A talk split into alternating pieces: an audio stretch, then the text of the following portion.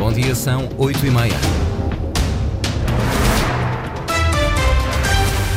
Em destaque nas notícias a esta hora. Madrugada mais calma, foram registadas duas ocorrências em São Miguel e na terceira, mas os efeitos da depressão Hipólito vão continuar até domingo. Esta tarde, na Ribeira Grande, realiza-se a primeira reunião de Câmara, depois de conhecido o despacho do Ministério Público que acusa 12 arguídos em processos que lesaram a autarquia. Festa da Taça de Portugal, derby insular, esta tarde em São Miguel, o Santa Clara defronta o Nacional. Desenvolvimento para conferir já a seguir. Primeiras máximas previstas para hoje: 17 graus em Santa Cruz das Flores, Horta Angra, 18, Ponta Delgada. Edição Antena Açores. Jornalista Lídia Almeida. Mau tempo, desde as zero horas, a Proteção Civil açoriana registrou até o momento duas ocorrências, uma inundação de habitação em São Miguel e uma queda de estrutura na terceira.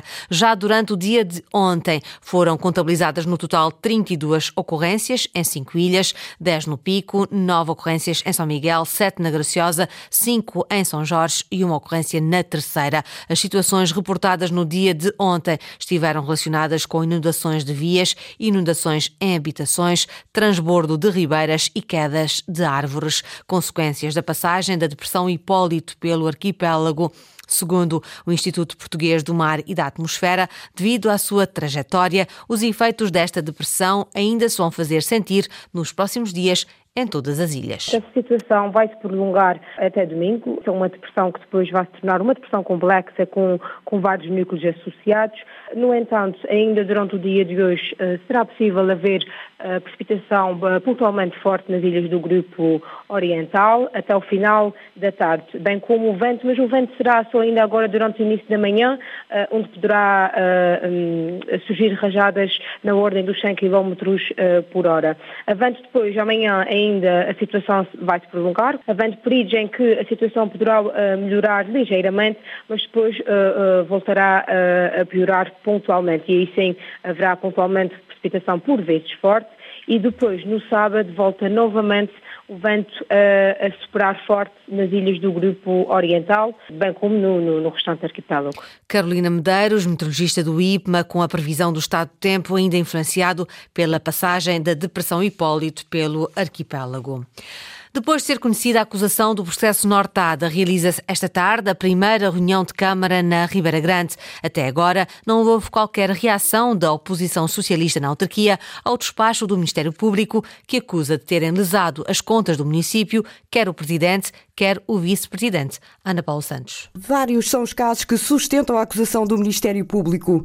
Ajustes diretos feitos à medida para beneficiar financeiramente a empresa do então diretor financeiro da escola profissional é ilegalidade que neste processo liga o Presidente da Câmara ao arguído Nuno Costa. Está em causa uma empresa criada por Nuno Costa, a Greenmark, empresa à qual a Câmara da Ribeira Grande dedicou anos sucessivos a limpeza, conservação e manutenção de trilhos pedestres, bem como a zona turística dos cozidos e caldeiras. Uma adjudicação viciada e por um preço inflacionado, conclui o Ministério Público, que acusa ainda Alexandre Gaudêncio e Nuno Costa de falsificação de documentos. Até há poucos dias, o presidente do IROA, Hernani Costa, é outro dos arguídos neste processo.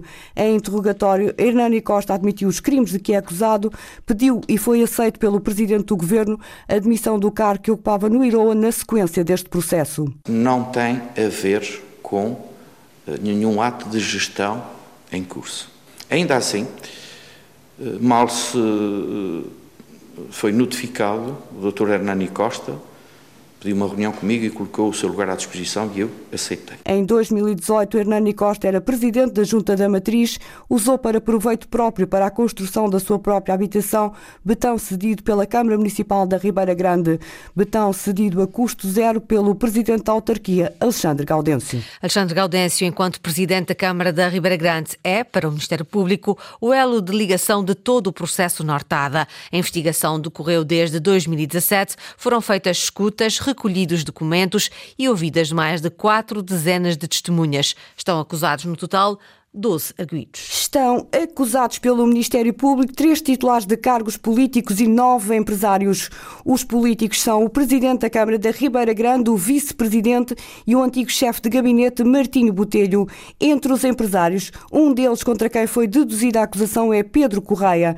prestou à Câmara um serviço antes de ser lançado pela autarquia o procedimento para a sua contratação. Os factos são de 2017. Sem qualquer concurso ou consulta ao mercado, a empresa de Pedro Correia equipou na Ribeira Grande três pavilhões municipais a tempo de serem inaugurados antes das eleições autárquicas.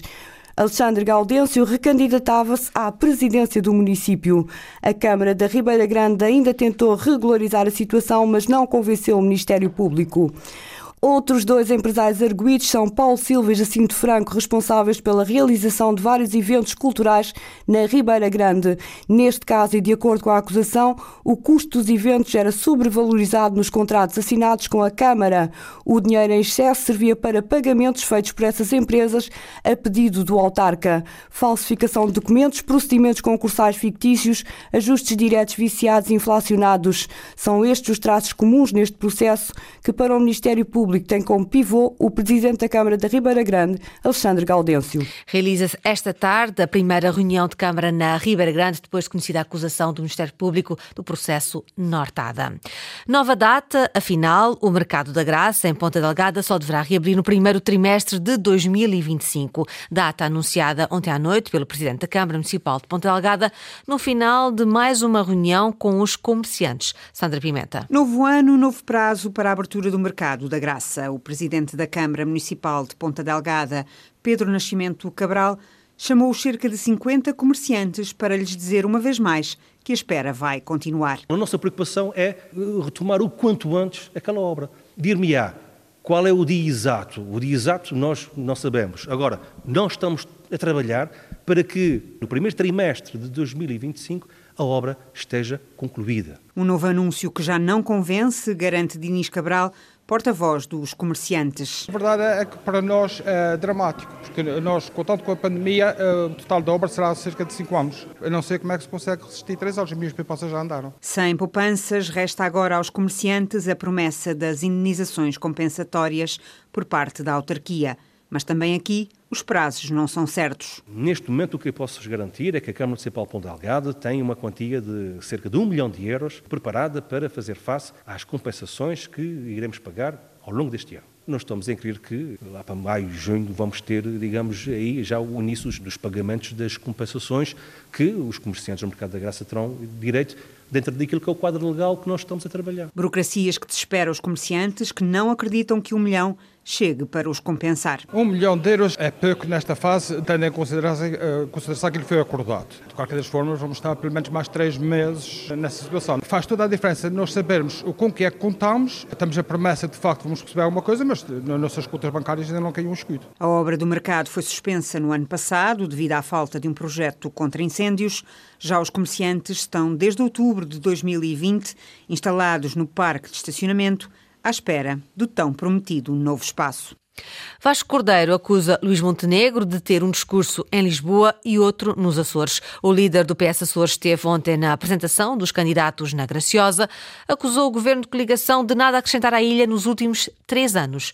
Luís Costa. Vasco Cordeiro quer recuperar o sentido de coesão e diz que o atual governo deixou a Graciosa parada. Recordou que a Aerogar, o Lar da Praia, a Marina e a Variante são projetos do PS e deu mais um exemplo que classifica de falta de capacidade da coligação. O que se passa com o Hotel da Graciosa é uma situação absolutamente inadmissível. Fruto da indecisão deste governo, fruto da incapacidade, fruto da brincadeira com o setor turístico e com o desenvolvimento turístico da Ilha Graciosa, a Graciosa corre o risco de, em 2024, pura e simplesmente não ter uma unidade hoteleira para acolher aqueles que a querem visitar. No dia em que Luís Montenegro passou na Graciosa, o líder socialista identifica dois discursos. Lembra que o presidente do PSD diz em Lisboa que só governa se ganhar, mas nos Açores... Tece loas, elogios e ossanas a um governo que, se porventura essa coligação vencesse as eleições, o Chega estaria no governo. E tira uma conclusão. Ou fala a verdade em Lisboa, ou fala a verdade nos Açores. E por isso a pergunta é clara e é ao Dr. Luís Montenegro. Afinal, onde é que está a mentir? Já o cabeça de lista pela Graciosa sublinha que a atitude do PSD mudou em apenas três anos. Os graciosos eram bombardeados constantemente com críticas por tudo e por nada. Assim, de repente, num estalar de dedos, parece que afinal ficou tudo bem. José Ávila também colocou o dedo na ferida da saúde. É que até há bem poucos dias só tínhamos um médico para atender a população da ilha. Na Graciosa, o PS aposta novamente nos dois deputados que venceram as eleições em 2020. O PAN reuniu ontem com o Sindicato Independente dos Médicos. O líder regional do Partido das Pessoas, Animais e Natureza diz que a carreira médica está no fundo do poço e defende melhores incentivos à fixação. Inês Linhares Dias. A carreira médica está no fundo do poço e é essencial travar a saída de médicos do Serviço Regional de Saúde, defende Pedro Neves.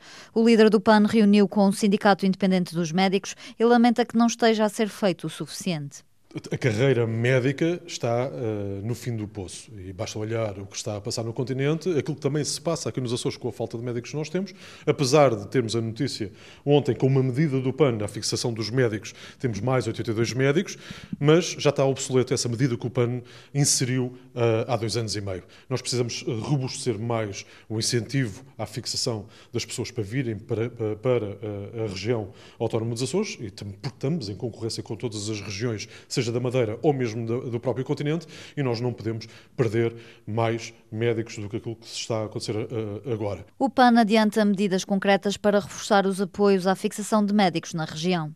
Eh, o PAN pretende e para nós conseguirmos também fixar, mas para fixar durante mais anos do que eh, a nossa medida, que são a mínima de três anos. Temos que dar exclusividade aos médicos para quem quiser e dar 100% do ordenado que têm neste momento. E dar 50% do ordenado para quem não quiser ser exclusivo, 50% a mais do, do, seu ordenado, como forma de, de suplemento ou complemento, porque nós não podemos mexer nas carreiras a nível nacional, mas temos que dar, estar muito mais acima do que aquilo que se está a dar no continente, porque está a ser desastroso. Duplicar o ordenado dos médicos que trabalhem em exclusividade para o Serviço Regional de Saúde e dar mais 50% 10% aos médicos que trabalhem também para o privado. São as propostas do PAN para fixar médicos na região. O Santa Clara recebe hoje o Nacional para os oitavos de final da Taça de Portugal. A equipa açoriana vai tentar chegar pela segunda vez na história aos quartos de final da prova. Henrique Linhares. Foi no ano de 2021 que o Santa Clara atingiu pela única vez os quartos de final da prova rainha do futebol português, ao vencer o Moreirense fora por 2-1.